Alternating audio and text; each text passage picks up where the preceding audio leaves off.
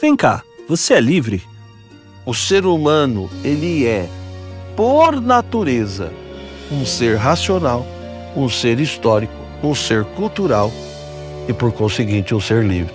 Ah, então a gente pode fazer o que der na telha. Eu posso escolher e sou livre para fazer muitas coisas na minha vida, mas eu não sou livre perante as consequências. Você nunca vai conseguir se libertar das consequências das suas escolhas. Ué, pera lá. Então a liberdade não existe, porque estamos presos à nossa condição, certo? A natureza humana não anula a liberdade humana, mas garante a liberdade. Mas, por outro lado, sempre será uma liberdade limitada. O programa de hoje é especial. Uma aula de tirar o fôlego com o professor Joel Gracioso sobre a relação entre a natureza humana e a liberdade. A liberdade tem sido um dos assuntos mais comentados nos últimos tempos. Mas afinal, o que realmente significa liberdade? A liberdade não é um fim, a liberdade é um meio.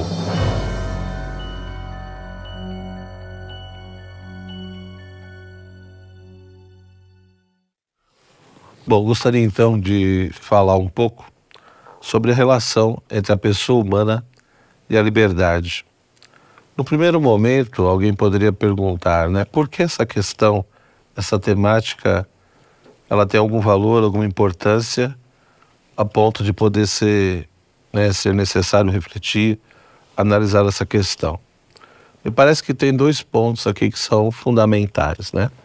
Primeiramente, a gente de fato vê por um lado, é, hoje em dia é muito comum as pessoas defenderem a questão da liberdade e a ligarem a questão da liberdade para poder, digamos, realizarem um monte de projetos, de atitudes, de atos pessoais e acabar justificando esses atos quando são questionados, justamente no sentido de que eu sou livre, eu faço o que eu quero.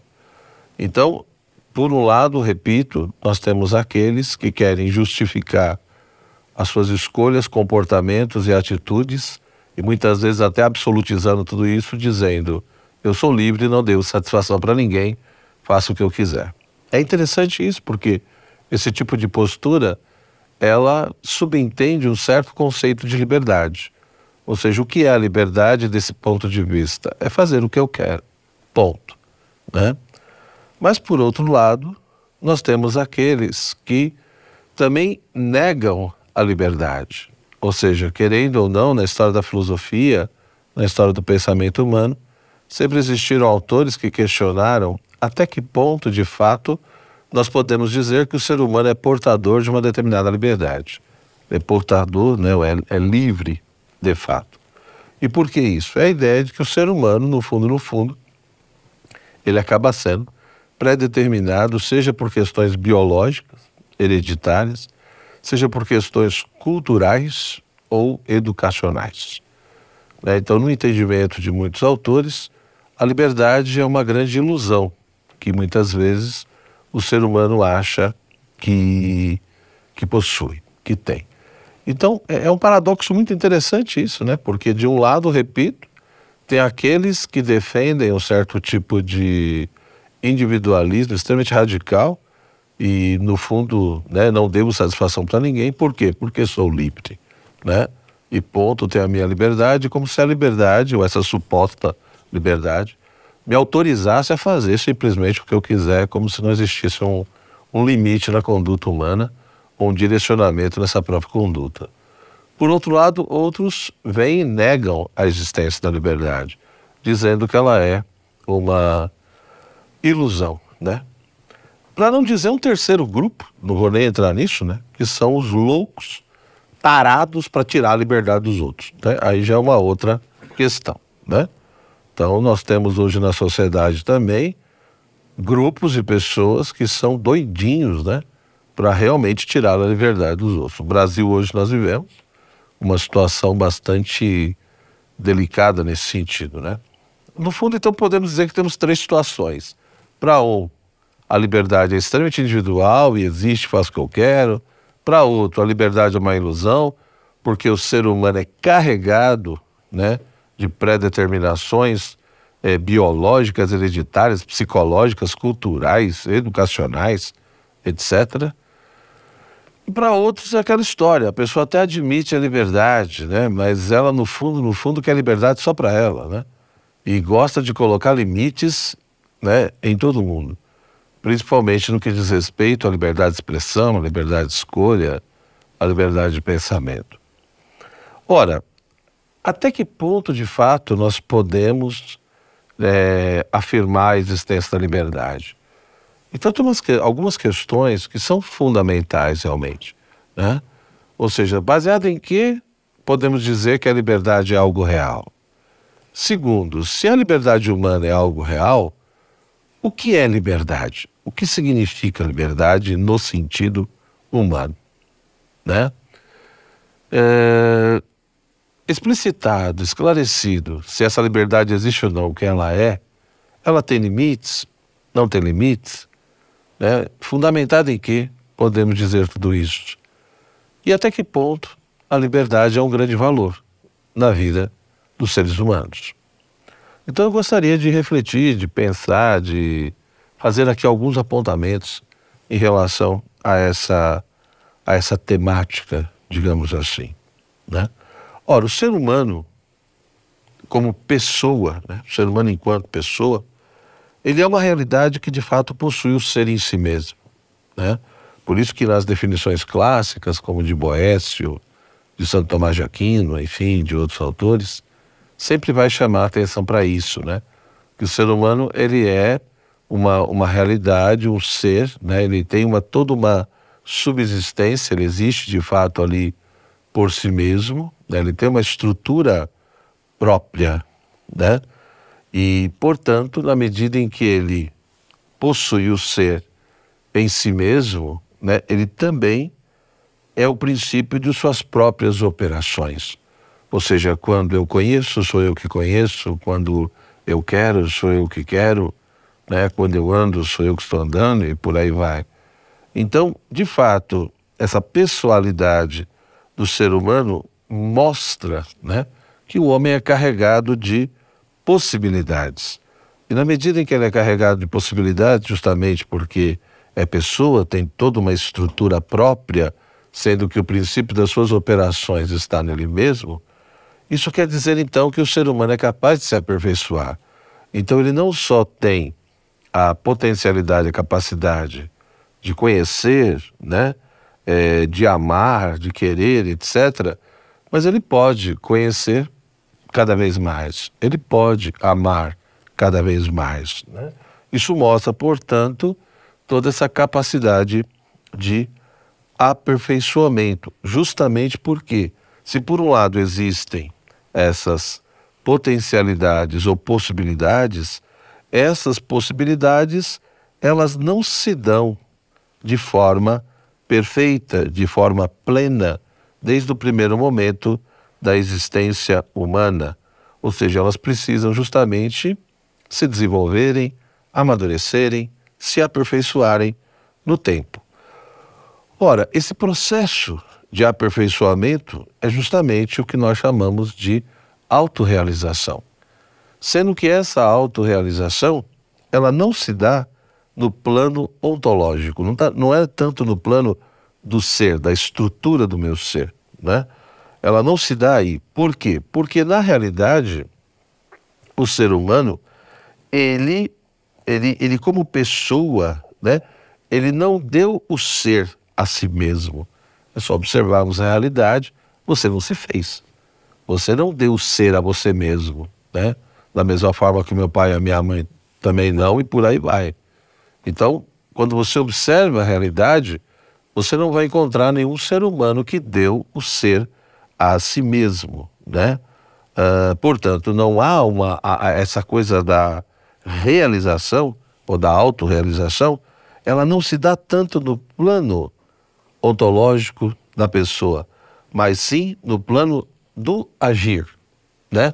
No plano das escolhas, no plano, portanto, das atitudes, ou como alguns autores vão dizer, no plano dinâmico existencial, né?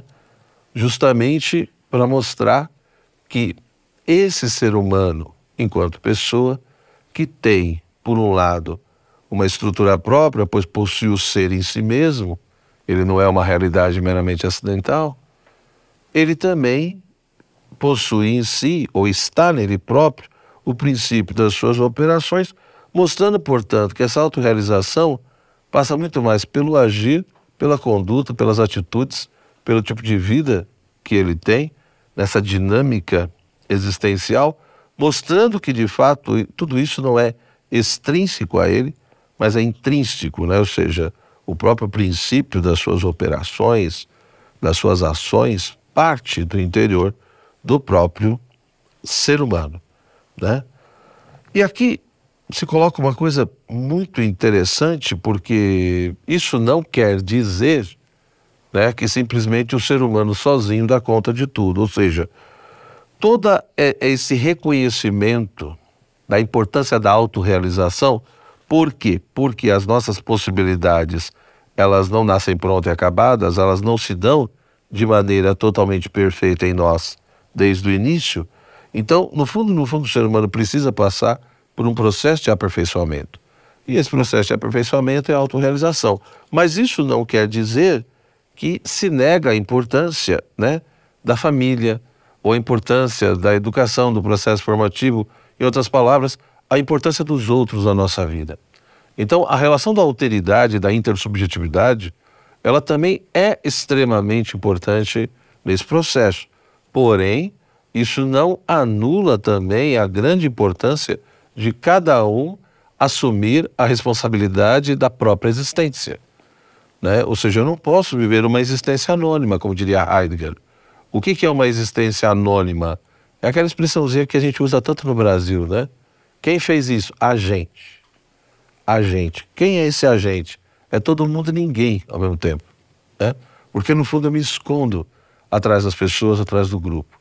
Então, de fato, a, a existência de cada um tem sim uma dimensão social, tem sim a importância do outro, a relação com o outro, mas também tem uma dimensão pessoal, individual, aonde cada um tem a obrigação moral e a tarefa moral de buscar realizar a sua própria existência, né? E aqui é uma coisa interessante, porque é óbvio que tudo isso que eu estou falando, eu estou partindo de uma pressuposição do ser humano como pessoa.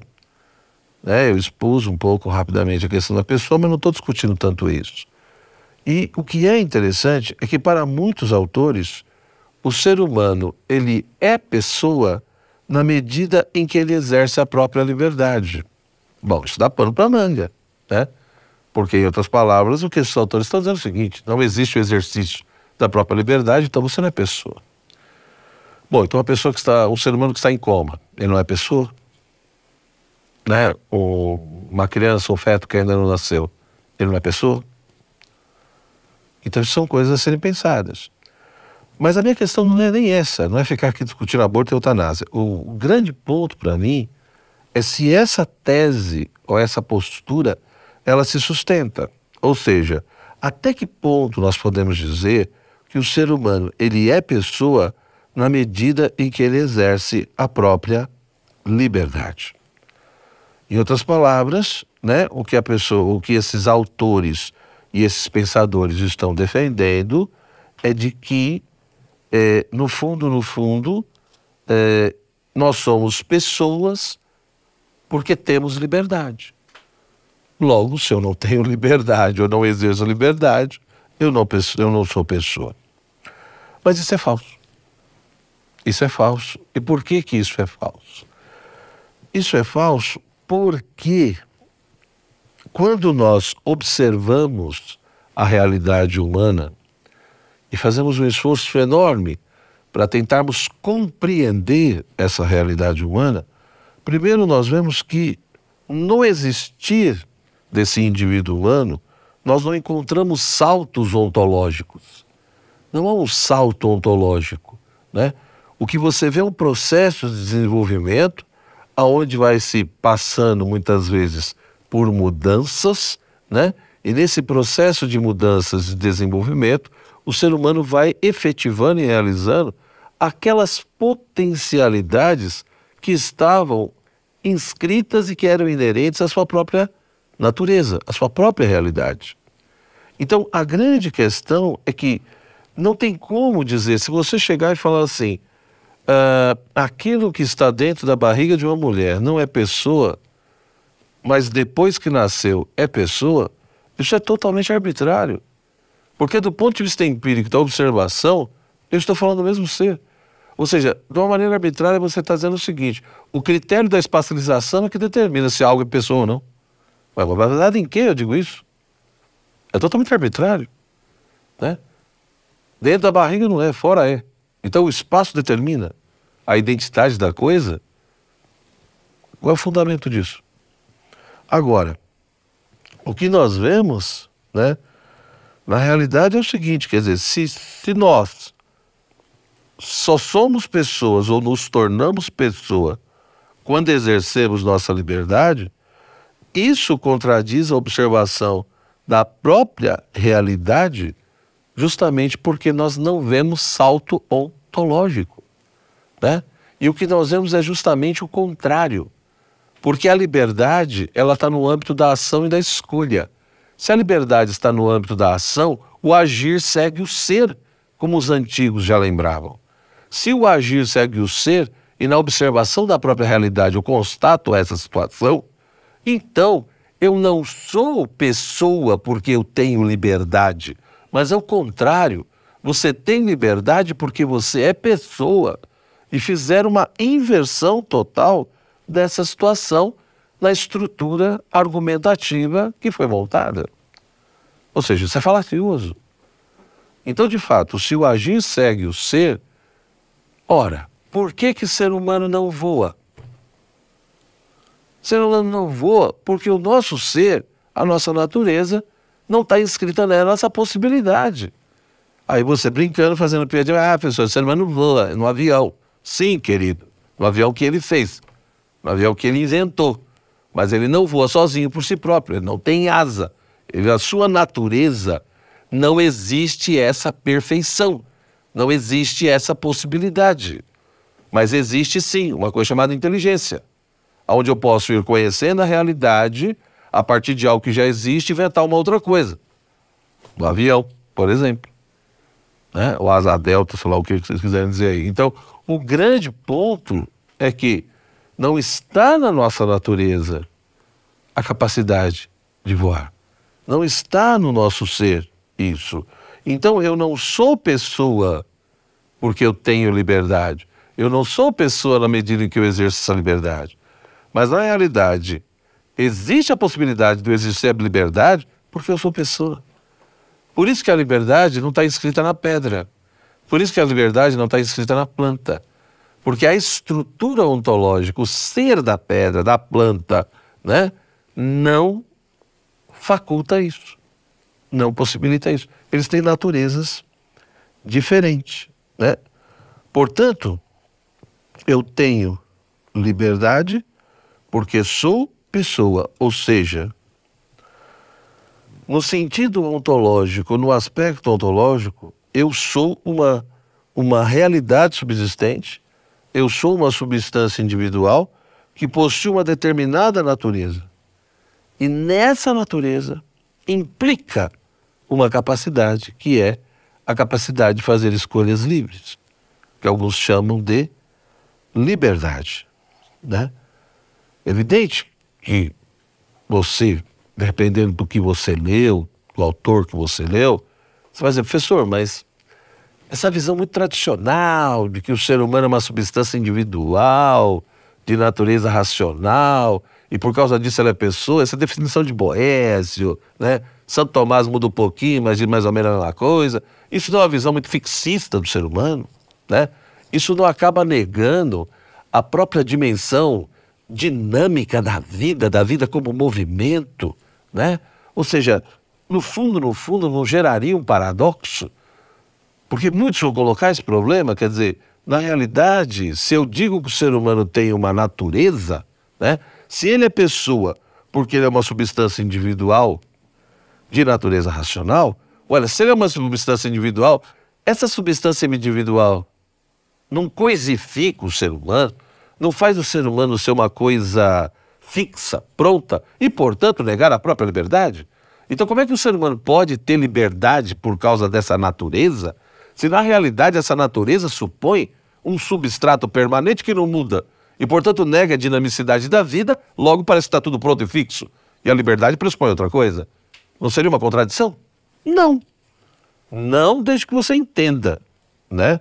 De que se eu sou pessoa, porque de fato é, é, é, é, eu sou uma substância individual, mas essa substância não quer dizer ou não pode ser compreendida como um substrato imóvel, né? De um indivíduo estático. Não é nesse sentido. Eu não posso entender a substância, esse substrato aí, como uma coisa, mas sim como uma realidade que sempre está ali, a qual eu me refiro, e que, portanto, garante a permanência não só do meu ser, mas da minha identidade. Isso é tão real que é por isso que se você tiver 20 anos, 25 anos, 50, 80, por que que você, por um lado, lembra quando você tinha, sei lá, 4 anos de idade, 7 anos de idade, você foi vendo toda a mudança que você passou, né? tanto mudança física quanto mudanças psicológicas, etc. Mas o que é interessante é que você sabe que você é a mesma pessoa. Quantas alterações e mudanças? Né? A ciência diz que de anos em anos renova toda a célula do nosso corpo. Olha que interessante. Isso é uma coisa muito interessante. Porque se de anos em anos troca-se todas as células do nosso corpo, isso daqui, no meu entendimento, gera um questionamento fortíssimo quanto a qualquer interpretação meramente materialista do ser humano, por exemplo. Porque se o ser humano fosse só matéria, por que, que você então não deixa de ser o que você é e esquece totalmente o que você é, sendo que simplesmente a sua estrutura molecular, celular, mudou totalmente de anos em anos? Mas o que é interessante é que isso não ocorre. Ou seja, você passa por um monte de mudanças, mas você sabe que você é você aquele, aquele bebezinho, aquela criancinha, aquele adolescente chato, aquele jovem irresponsável, aquele adulto louco, e essa encrenca que estou aqui, sou eu. Pronto. É tudo a mesma encrenca. Tantas mudanças, tantas variações em vários aspectos. Até no sentido religioso, quando a pessoa diz, ah, eu me converti. Tá bom, você se converteu e você continua sendo. Aí é o ápice do paradoxo. Por um lado a mesma pessoa, por outro lado o outro né?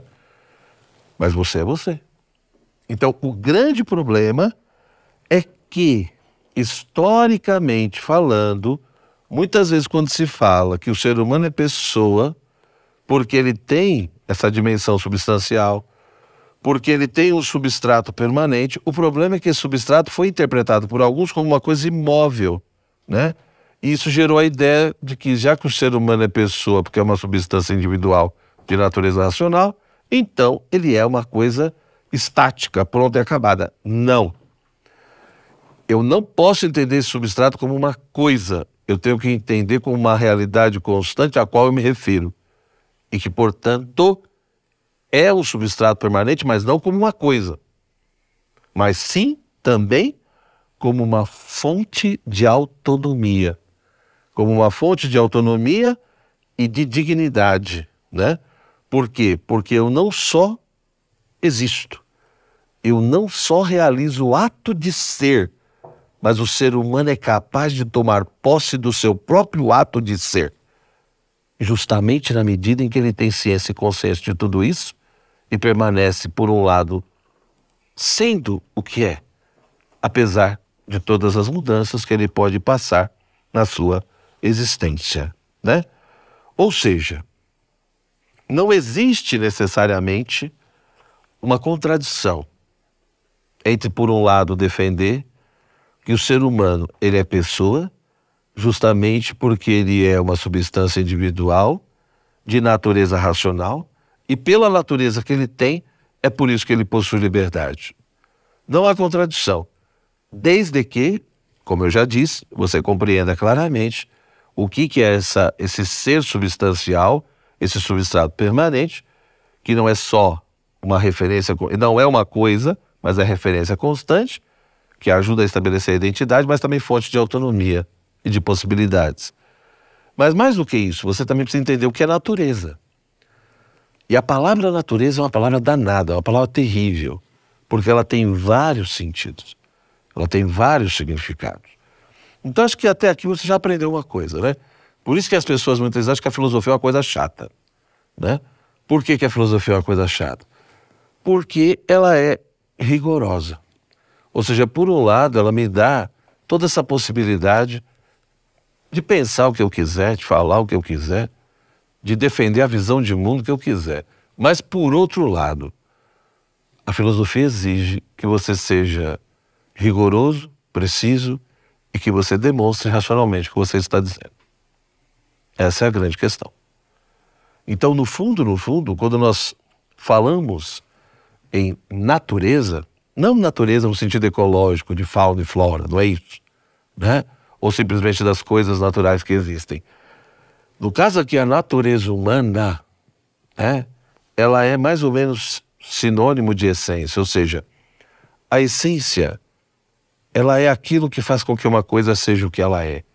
A essência é aquilo que vai estabelecer a identidade de uma coisa, diferenciar uma coisa de outra. Então tem esse jarro aqui, tem esse copo. Porque são diferentes. Porque possuem identidades e essências diferentes. É nesse sentido. Ora, o que é a natureza? A natureza, por um lado, ela é a essência, mas é a essência considerada como princípio das operações. Então veja que a essência isolada sozinha passa-se uma visão de uma coisa imutável, de uma coisa fixa. Beleza. E de fato a essência é imutável. Ou seja, a essência do cachorro não vai mudar. O cachorro, na existência, passa por mudanças, mas a essência dele não. Tanto que, se a essência é aquilo que determina a identidade de algo, se existe uma mudança essencial, simplesmente uma coisa deixa, o que é, deixa de ser o que ela é e passa a ser outra. É isso, né? Então, existem sim mudanças essenciais, existem mudanças de essência, mas aí a coisa deixa de ser o que ela é e passa a ser outra. Mudou a identidade, né? Agora, a natureza não.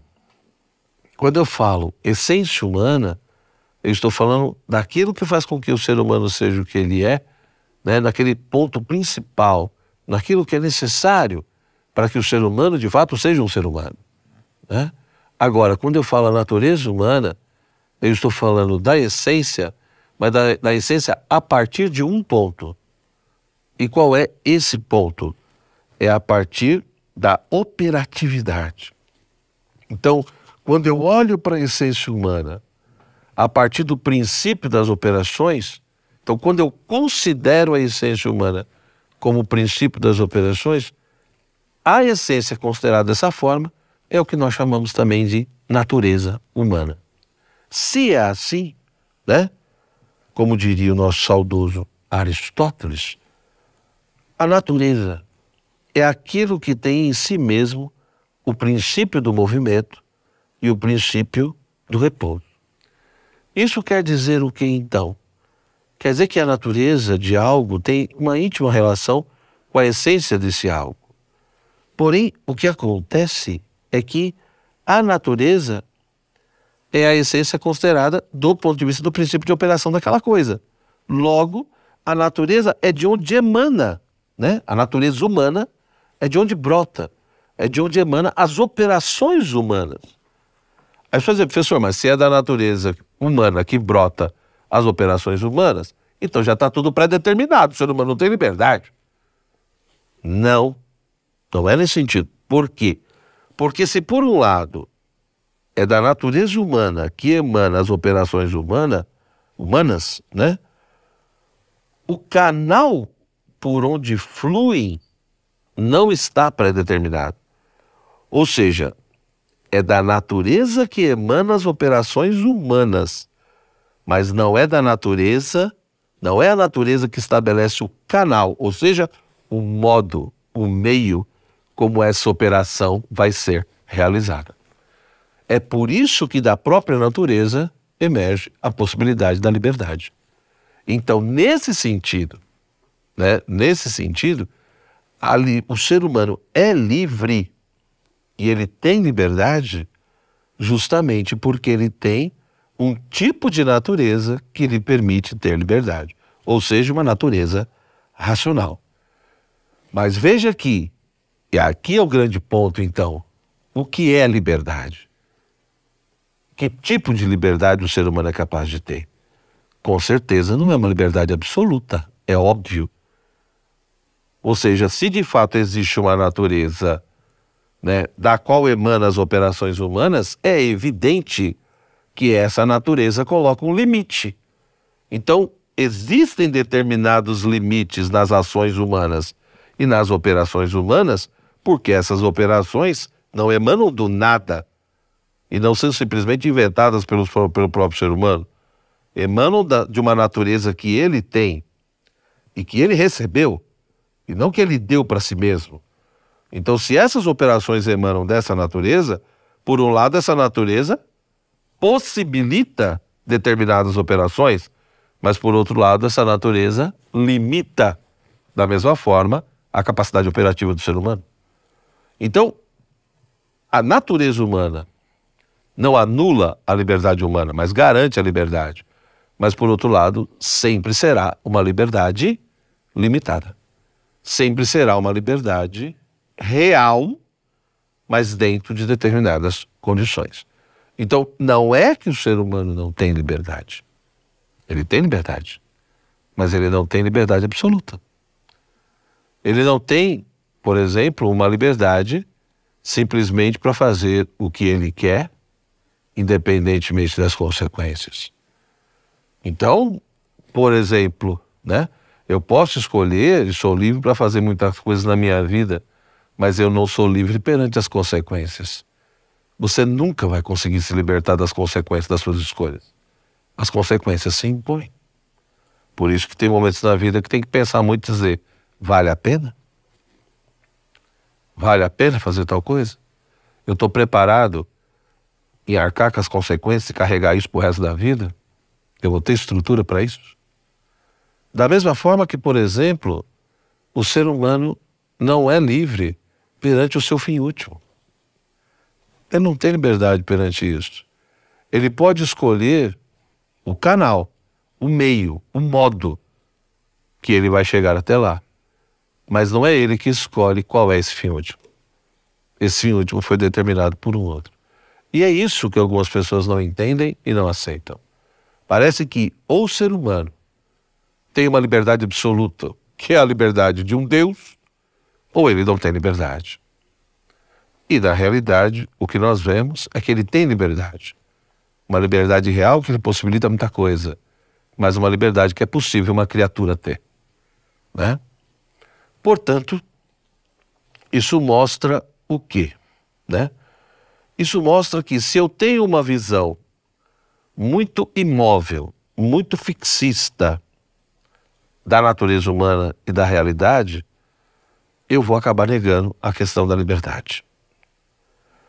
Por outro lado, se eu tenho, ou se eu friso muito, a dimensão dinâmica da existência, eu também acabo, de uma certa forma, dando uma dimensão absoluta à liberdade que ela não tem.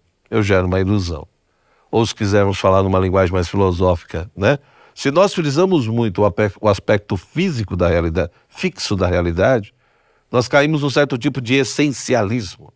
E aí vamos negar a liberdade.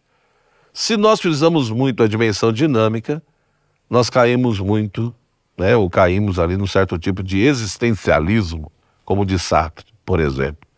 Aí vamos dizer que a existência precede a essência. Primeiro eu existo, e pela minha escolha e exercício da liberdade eu determino o que eu sou. Mas isso é contraditório, porque quando você existe, você existe de um determinado modo. Você não existe de maneira indefinida. Quando nós realizamos o ato de ser e o ato de existir, né? Esse copo existe, esse livro existe, você existe. Tudo que está no plano do ser realizou o ato de ser. Mas as coisas não existem do mesmo modo. Por que, que elas não existem do mesmo modo? Porque, na realidade, o ato de ser, o ato de existir, pressupõe uma outra coisa, As coisas que existem, elas não têm só a existência, porque na realidade aquilo que existe recebeu a existência a partir de uma essência. Ou, em outras palavras, uma determinada essência recebeu a existência. Então, a essência que passou a existir, essa essência que passou a existir, ela determina e delimita o tipo de existência. É por isso que o copo é copo, porque a essência do copo delimitou a existência do próprio copo quando a essência recebeu a existência. E por aí vai, o jarro, o ser humano, o que você quiser. Então, não tem sentido dizer que uma coisa existe, né? no caso do ser humano, eu existo e depois escolho o que eu sou. Se existe, já é algo. Se é algo, tem uma identidade. Se tem uma identidade, é uma essência na existência. Então não tem sentido dizer que a existência é primeiro, a essência vem depois. Isso é paradoxal. Né? É, é, contradiz a própria observação da realidade humana. Mas, enfim, nós percebemos com tudo isso, então, me parece que a gente precisa, enfim, pensar muito nisso, principalmente perante esses desafios que nós temos na contemporaneidade, né? É que de fato a natureza humana, ela não pode ser compreendida nem de uma maneira muito fixista e nem de uma maneira muito dinâmica. Na realidade, é as duas coisas ao mesmo tempo. Ou seja, o ser humano, ele é pessoa porque por um lado ele tem um substrato permanente, que não é uma coisa, mas é algo que serve de referência constante para ele ser o que ele é. Mas por outro lado, o ser humano também é pessoa porque ele é capaz de amar, ele é capaz de dialogar, ele é capaz de fazer escolhas livres. Ou seja, o ser humano também é pessoa porque ele vive essa dinamicidade da existência, esse movimento da vida. Mas ele vive isso não de uma forma indefinida, mas sim a partir de algo que ele é e que ele vai se constituindo né, no decorrer da, da história. Logo, nós precisamos ter claro que a natureza humana não nega a liberdade humana, desde que a gente entenda que o natural ele não se mostra tanto no começo, no princípio, mas sim no final do processo. Por isso que, por um lado, nós devemos pensar e perguntar sim, o que é o homem, o que é o ser humano, mas nós também precisamos perguntar o que o homem é capaz de chegar a ser. Então não é só o que ele é do ponto de vista da sua essência, da sua estrutura, mas também o que ele é capaz de chegar a ser, justamente devido às suas potencialidades e possibilidades naturais. Isso mostra, portanto, que a ordem natural ela é aquilo para o qual as coisas tendem e não algo simplesmente pronto e acabado. Então eu não posso ver a ordem natural como uma coisa meramente fixa e dada, pronta e acabada. Mas se eu entendo o natural como aquilo para o qual as coisas tendem, então o natural, ele tem um substrato, mas ao mesmo tempo uma dinamicidade, porque ele ainda não atingiu o seu fim, a plenitude. Logo, é possível dizer que o ser humano é pessoa, tem uma natureza e ao mesmo tempo é portador de uma liberdade. Desde que eu saia da dicotomia desse paradoxo que alguns autores enfiaram na nossa cabeça, na nossa cultura, de que aquilo que é natural é o que é dado, é o que é fixo, é o que é inalterável. E o que é cultural é aquilo que é livre, espontâneo, dinâmico. E aí a gente entra nessa briguinha boba. Mas na realidade isso é falso. Porque o ser humano, ele é, por natureza, um ser racional, um ser histórico, um ser cultural e, por conseguinte, um ser livre. Então não é, não é essa história de que o natural é fixo e dado, o cultural é livre, espontâneo e dinâmico. Não. O ser humano é racional, cultural e livre é porque, na sua natureza, ele tem possibilidade de tudo isso. Então isso é um falso paradoxo, é uma falsa contradição. Tá? Por fim, você poderia me perguntar, mas professor, como é que como que a gente de fato encontra e descobre a existência da liberdade? Bom, nós captamos a, a existência da liberdade justamente pela experiência humana, né? A própria experiência humana, a própria vida humana aponta para isso, né? Então, por exemplo, a ausência de, né, de coerção, né? Quantas coisas nós fazemos e porque não somos obrigados. Pare e pensa com calma. Quanta coisa você faz na sua vida que ninguém obrigou. Nem a biologia, nem a, né, a tal da sociedade, enfim, nem algo tal. Você fez simplesmente porque você quis, né? Então, é, é, quantas ações que você realiza que não eram necessárias? Da mesma forma, a experiência da responsabilidade. Por que, que tem coisas que você se sente responsável e aquelas coisas que quando alguém te acusa e fala, não, mas você tem que assumir tal coisa, fala, eu não, não fui eu que fiz.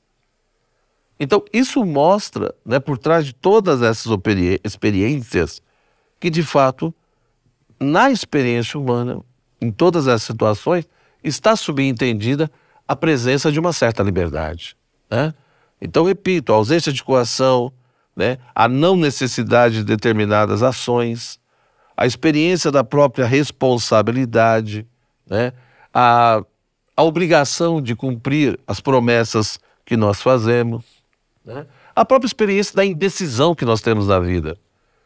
Como que você pode ter uma experiência da indecisão, né? Ou seja, a experiência da indecisão nada mais é do que a consciência da indeterminação da tua vontade. Ora, então tem que existir um certo livre-arbítrio liberdade da vontade, senão não tem sentido. Então me parece que não é tão difícil compreender isso. O que é talvez mais complicado, a partir de todas as considerações que eu fiz aqui, é ter realmente a ousadia de reformular o conceito de liberdade. Então, liberdade não é só fazer o que eu quero, né? Ou seja, toda essa experiência humana, esses aspectos, mostram uma certa experiência da liberdade. Mesmo que seja no âmbito subjetivo, pessoal, né? Mas, a partir de tudo que eu disse, também existe um fundamento ontológico e metafísico da liberdade. Por isso que, quando nós pensamos em liberdade, esse é um outro termo também que devemos tomar cuidado. Quando perguntamos o que é liberdade, de qual liberdade que nós estamos falando? Porque existem duas liberdades, por exemplo, que nós nem adquirimos e nem perdemos, porque está, elas estão em nós.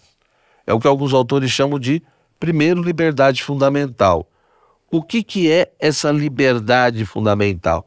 É essa abertura infinita que o ser humano tem em buscar o conhecimento, né? em conhecer cada vez mais e querer cada vez mais. Ou seja, jura, justamente por sermos pessoas, né? o ser humano tem essa abertura infinita do seu querer né? e desse conhecer que está associado. Essa liberdade fundamental ou transcendental, como alguns também vão chamar. A liberdade psicológica é a liberdade do quê? De escolha. Né? A liberdade psicológica é justamente aonde ali entra o livre-arbítrio.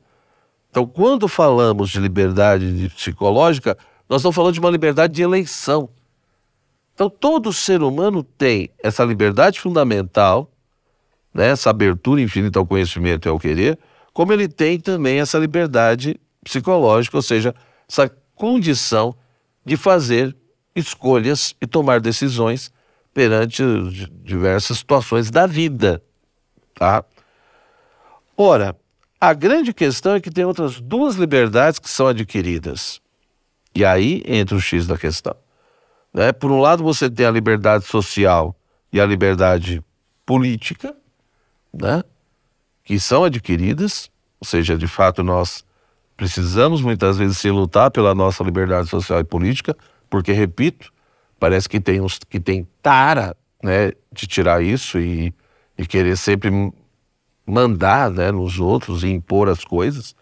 Mas você tem o ápice da liberdade, que é o que nós chamamos de liberdade moral.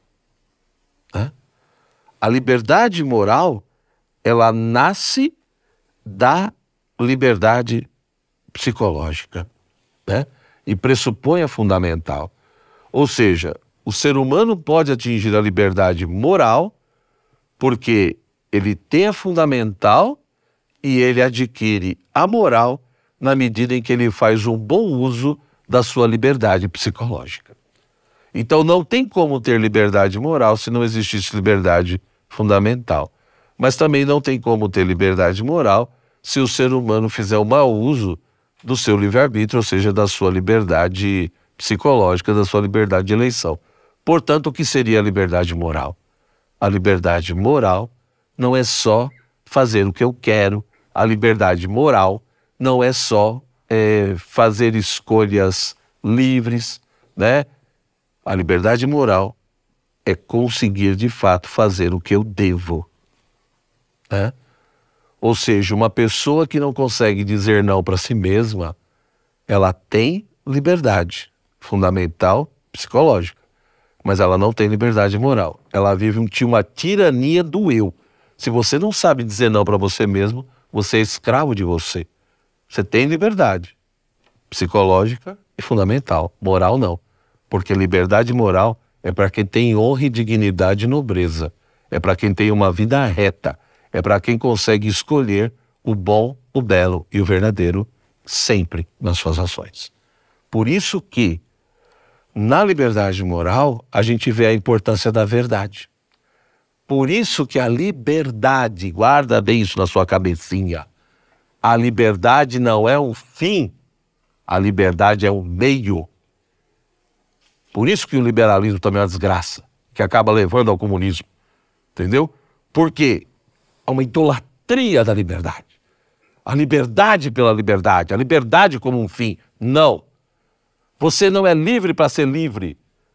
Você é livre para que livremente você escolha pelo verdadeiro, o bom e o belo, que é isso que realiza o nosso ser. Então pense um pouco nisso. Reflita, né?